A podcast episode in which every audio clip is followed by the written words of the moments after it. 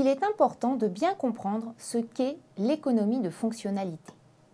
Elle consiste en la substitution de la vente d'un produit par la vente de son usage.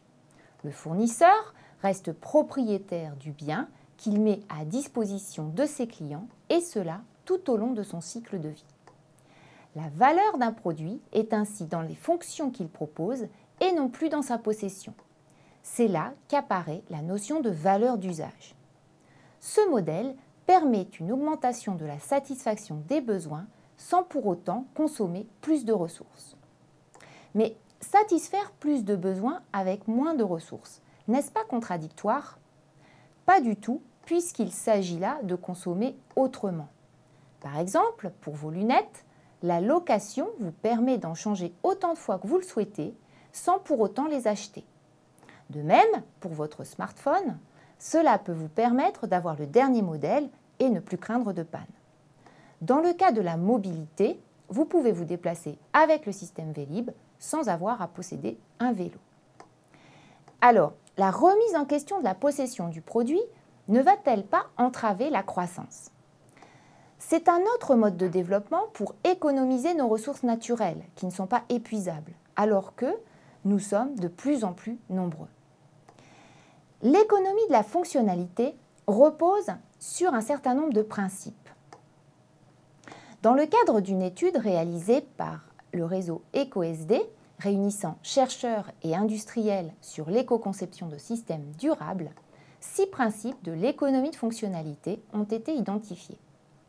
La création ou l'amélioration de valeurs d'usage, la monétisation de l'accès aux valeurs d'usage, c'est-à-dire le fait de les évaluer, la proposition d'une solution adaptée aux besoins du client, la production en réseau d'acteurs, comme on verra plus tard la notion de filière, l'implication d'une reconversion de la filière industrielle et la compatibilité avec moins d'impacts environnementaux et des bénéfices sociaux. Donc, nous pouvons nous poser la question suivante. Le modèle est-il facile à mettre en place? Il est perçu favorablement par le marché, mais sa mise en, œuvre implique de gros changements d'organisation. Nous pouvons ainsi répertorier plusieurs types de freins. Au niveau des clients, la compréhension des enjeux de l'économie de fonctionnalité reste difficile et nécessite une réelle éducation. Au niveau des marchés, la réglementation n'est pas forcément conciliante avec l'économie de fonctionnalité. Aujourd'hui, le producteur d'un bien en est responsable de sa conception jusqu'à sa fin de vie.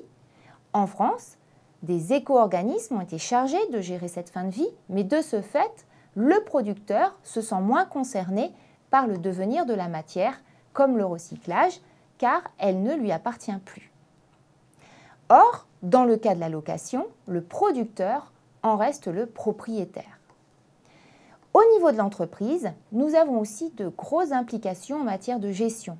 Le modèle financier change, la relation de confiance entre les acteurs de la filière est indispensable, les compétences internes doivent évoluer ce qui crée une mutation du travail avec disparition de certains postes au profit de nouveaux.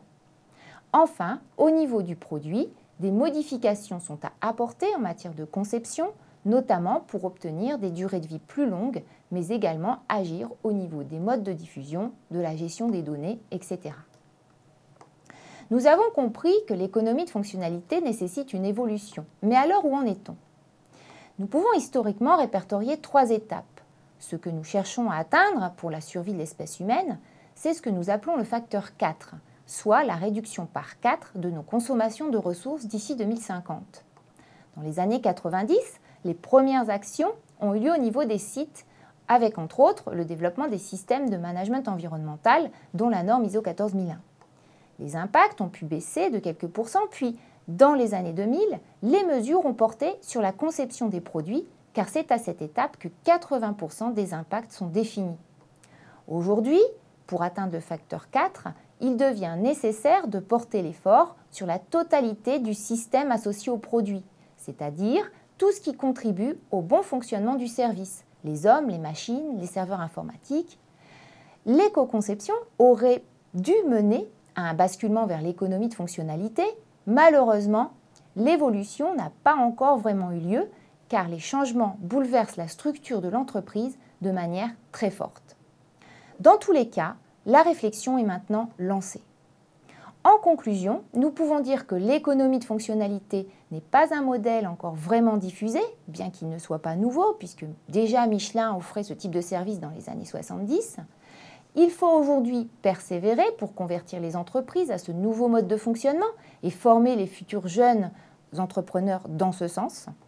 L'influence des nouvelles générations vers cette naissance du modernisme partagé est essentielle, plutôt que de s'obstiner un individualisme conduisant vers son autodestruction. Ce partage et ce passage de la société de produits à la société de fonction ne peut aller que dans le sens du mieux vivre ensemble.